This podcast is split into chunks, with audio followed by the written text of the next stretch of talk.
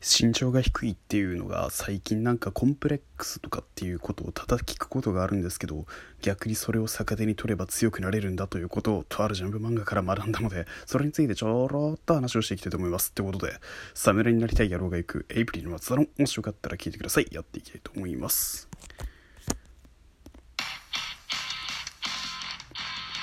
さあってなわけで身長が低いってことがこんなに不利だと思わなかったみたいなことをさっき話したと思うんですけどまあ一体そのジャンプ漫画っていうのは何なのかっていう話なんですけど、まあ、ちょっとざっくりねさっきの話振り返ろうと思ったら失敗しました。失礼しましたということで、えー、皆さん2016年度にですね「鬼滅の刃」とほぼ同時期に連載が始まったジャンプの漫画があるんですけれども、えー、それって一体ねどういった作品なのかっていうと「日の丸相撲」っていうような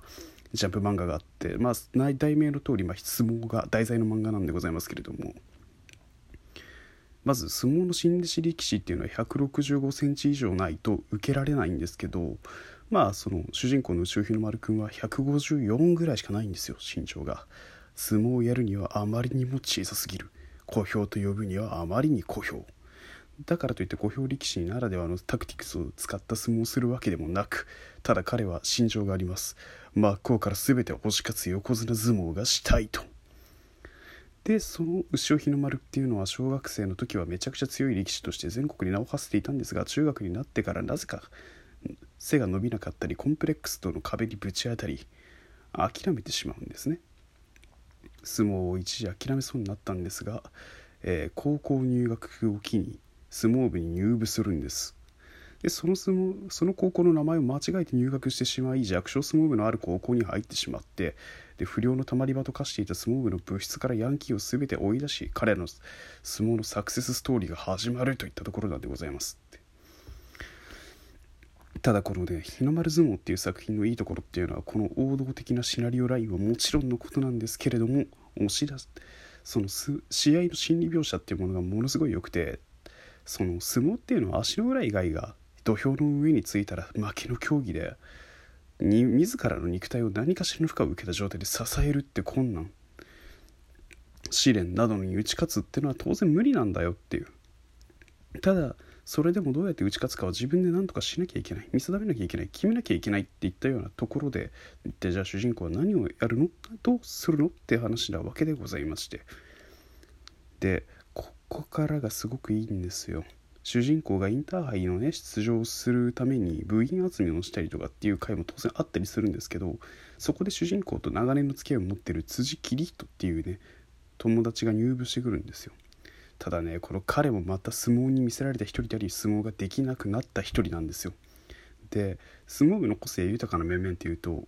面々がいるわけですけれども主人公の通ってる高校は大立高校ってところでその大立高校の個性豊かな相撲部の面々っていうのは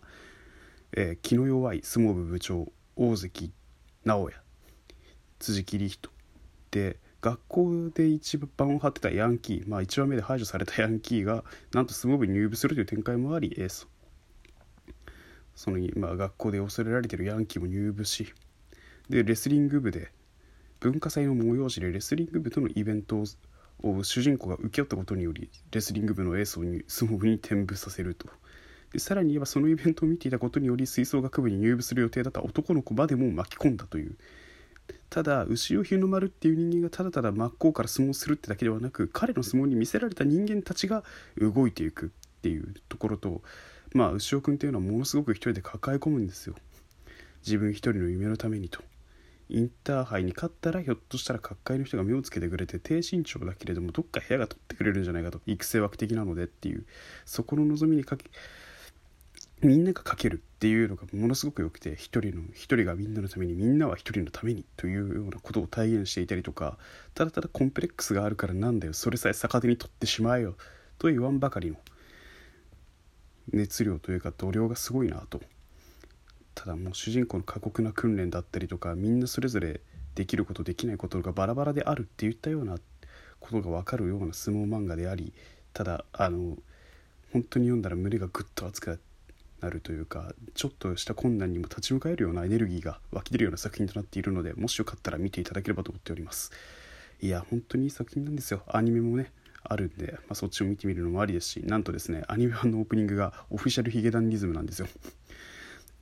びっくりするぐらいこんな熱い曲書けるんかいっていうあの驚きがありました。あまあいろんな発見があるアニメだとは思います。もしよかったら見ていただければと思っております。日の丸相撲どうか覚えて帰ってください。ってなわけでそれではまた。